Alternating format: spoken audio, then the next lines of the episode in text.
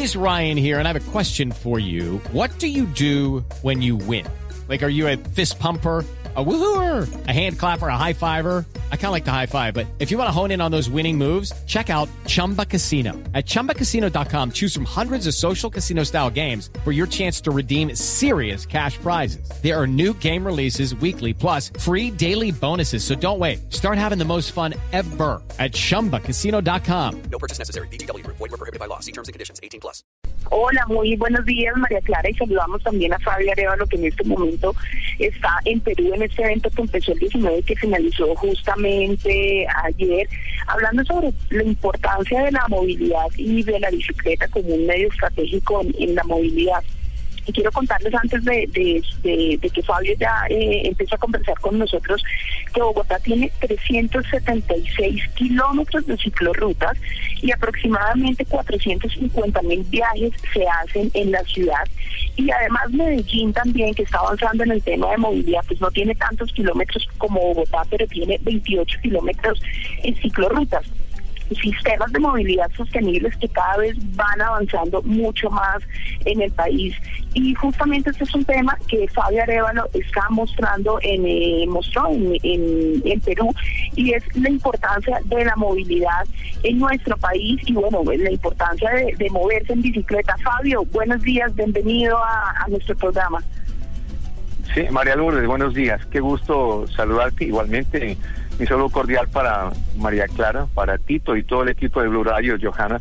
Pues efectivamente estamos en, en Lima presentando un trabajo eh, muy interesante. En este momento estoy haciendo un recorrido por la ciudad. En el día de ayer terminó el evento y como lo comenta María Lourdes, Bogotá tiene 320 kilómetros de, de ciclorrutas. Lima que eh, ha emulado a Bogotá y que ha tomado como modelo a Bogotá y particularmente a las alcaldías de Peñalosa, de Mocus, pues tiene 120 kilómetros de ciclorrutas pero nos llama la atención ahora la conciencia que se ha creado para seguir avanzando en la promoción, no solamente del uso de la bicicleta, sino también del caminar, de hacer que la gente utilice medios alternativos de transporte y además se está integrando. Saben que en Lima ya tiene una línea de metro, aunque es una línea de metro en parte poco estética, en parte también segregante, ah, pero está desarrollando proyectos de movilidad que de alguna manera dan una solución colectiva, María Lourdes.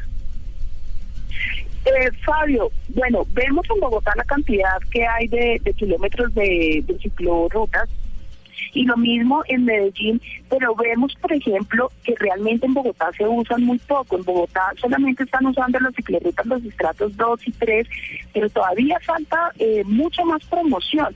¿Qué cree usted que está pasando? De repente estamos desperdiciando toda esa cantidad de ciclorrutas que tenemos en Bogotá, porque sé que en Medellín se está haciendo un trabajo de promoción muy grande.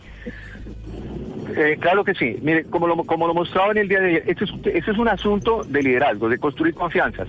Miremos el ejemplo que nos da el alcalde, eh, el alcalde de, Londres. El alcalde de Londres es un hombre joven, un hombre que uno se lo encuentra en, cuando uno va a Londres, de pronto sorpresivamente se lo encuentra en una pizzería, en una cafetería, que va en metro o a pie, pero fundamentalmente Boris Johnson va en bicicleta y ha ejercido un liderazgo tan fuerte que todo el mundo lo sigue. Eso es un tema de confianza, un tema realmente de estar comprometido. No es, no, es, no es decir, salga un día el alcalde, salga un día un X de personaje. Hay que demostrar absoluto compromiso en que uno ama y, y, uno está de alguna manera consciente con ese tipo de estrategias, porque estamos, lo que tú dices, estamos, eh, hay que desproletarizar el uso de la bicicleta. Tenemos allá movimientos interesantes, ciudadanos, por ejemplo, allá están Andrés Felipe Vergara y con todo su grupo de jóvenes que hacen el ciclopase los miércoles, son estudiantes universitarios, hay gente de los Andes, de la Nacional, etcétera, pero son movimientos aislados que hay que articularlos a un proyecto de política pública.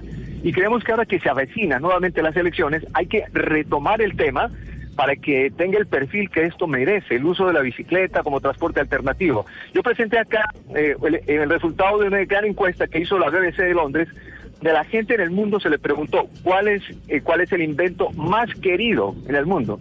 Y el invento más querido, según la votación de los internautas, ha sido la bicicleta, por encima del Internet, por encima del transistor, por encima del celular. Es decir, que la gente en el mundo y en el mundo desarrollado adora este sistema de transporte que es realmente alternativo.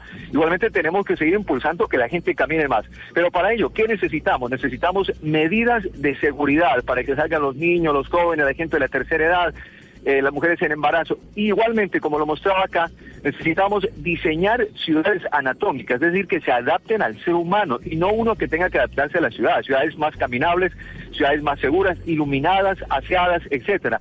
Intentos importantes se han hecho en Bogotá, se han hecho en Medellín. Bogotá tiene 4% más o menos de los viajes eh, en total se hacen en bicicleta. En Medellín se hacen entre 2 y 3%. Nos hace falta muchísimo, pero igualmente hay intentos interesantes, lo que hizo Fajardo en Medellín cuando fue alcalde, que emuló buena parte de lo que se ha hecho en sitios de Nueva York. Creo que eso hay que seguirlo impulsando y nos hace falta que nuestros políticos se comprometan aún, aún mucho más, María Lourdes.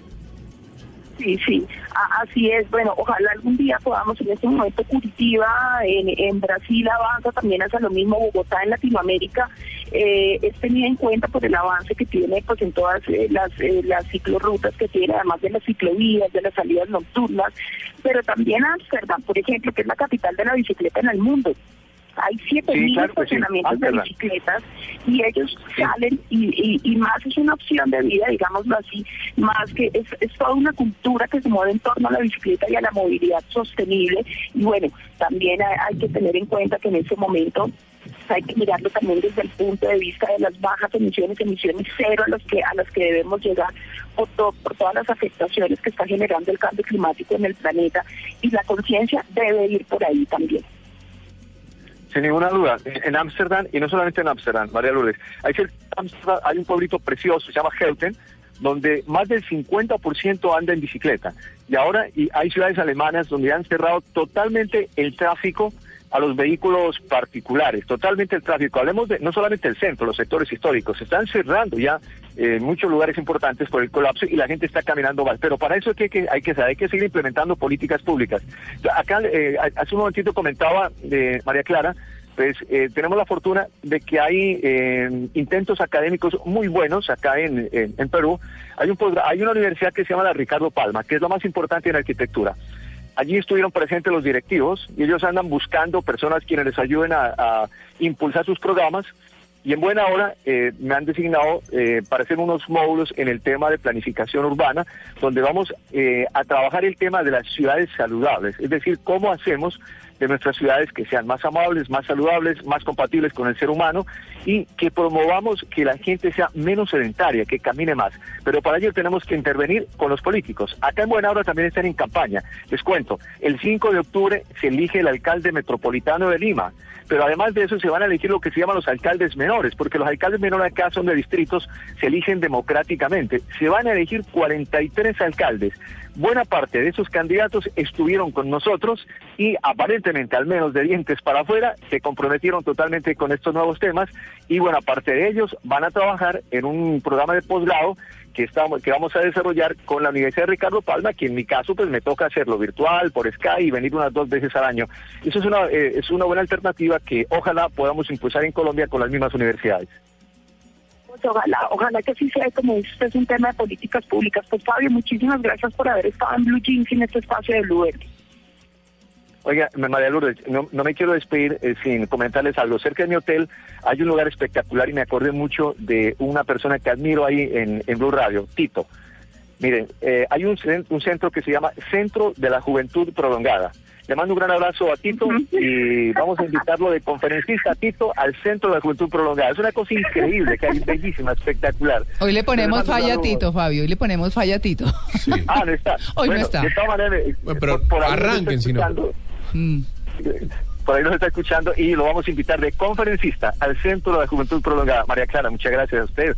Como siempre están de frente. Muchas gracias a María Lourdes y a todo ese equipazo que tienen en Blue Radio. Ustedes saben todo lo que los aprecio y los quiero y también obviamente cuenten con todo lo que pueda contribuir. Muchísimas gracias.